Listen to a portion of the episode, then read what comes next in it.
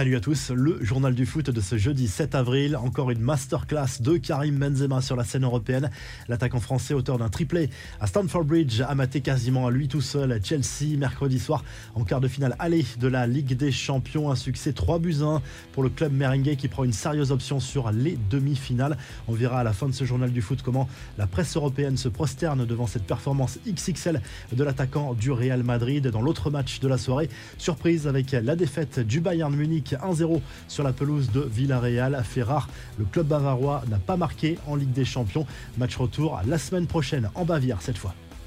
Deux clubs français jouent ce jeudi soir en Coupe d'Europe. Lyon dispute les quarts de finale aller de la Ligue Europa sur la pelouse de West Ham. Les Gaunes misent beaucoup sur cette compétition en raison de leur saison chaotique en Ligue 1. On rappelle que le vainqueur de cette Europa League validera son billet pour la prochaine Ligue des Champions. Les autres affiches, le Barça se déplace à Francfort en Allemagne. Belle affiche également entre Leipzig et l'Atalanta. En Conférence League, Marseille reçoit le PAOK Salonique en quart de finale aller au stade Vélodrome. Match à suivre sur W9 à 21h. L'OM privé notamment de son buteur polonais Arkadiusz Milik qui est blessé. Ça s'annonce très chaud en tribune. Des affrontements entre supporters marseillais et grecs ont pu être évités de justesse mercredi soir à Marseille où 3000 fans du PAOK sont attendus jeudi soir au stade Vélodrome, dont 200 à 300 ultras réputés très violents.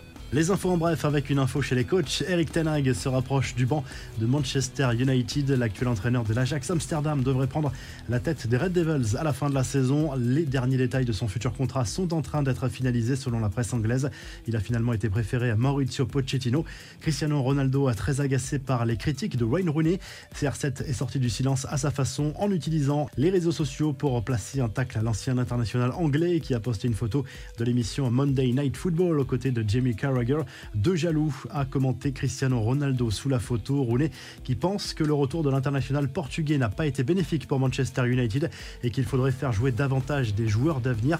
Si vous avez gagné à l'Euro Million, vous pouvez peut-être vous offrir le maillot que portait Diego Maradona lors du quart de finale de la Coupe du Monde 1986 face à l'Angleterre. Ce jour-là, l'idole du peuple argentin avait marqué ce fameux but de la main resté dans la légende.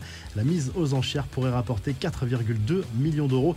Enfin, la mise au point de Benoît Costil, le gardien des Girondins de Bordeaux est sorti du silence plus de deux semaines après les incidents survenus lors de la rencontre face à Montpellier où il avait été accusé de racisme par ses propres supporters. Le portier des Marinés Blancs va porter plainte. La revue de presse, le journal l'équipe sens bien évidemment Karim Benzema au lendemain de son triplé avec le Real Madrid contre Chelsea en Ligue des Champions. L'attaquant merengue est en train de devenir l'un des grandissimes favoris du prochain Ballon d'Or New Look qui sera attribué avant la prochaine Coupe du Monde en Espagne. Également, on consacre sa une à Karim Benzema qui a brillé sur la pelouse de Stamford Bridge avec ce triplé qui qualifie quasiment le Real Madrid pour les demi-finales de la Ligue des Champions. Deux buts d'avance à ce stade de la compétition, c'est un avantage certain pour le Real Madrid en Espagne toujours, mais du côté catalan. Le journal Sport se penche surtout sur le quart de finale de Ligue Europa du FC Barcelone sur la pelouse de Francfort. Xavi a prévu d'aligner une équipe très offensive pour faire la différence dès le match aller en Allemagne et en Italie. La Gazette dello Sport se penche sur l'avenir de Paolo Dybala. L'Inter Milan est sur le coup depuis plusieurs semaines déjà, mais deux clubs anglais au moins seraient également euh, en passe de proposer un contrat à l'attaquant argentin de la Juve qui quittera la on le rappelle, sans la moindre indemnité de transfert en fin de saison. Si le journal du foot vous a plu, n'hésitez pas à liker, à vous abonner pour nous retrouver très vite pour un nouveau journal du foot.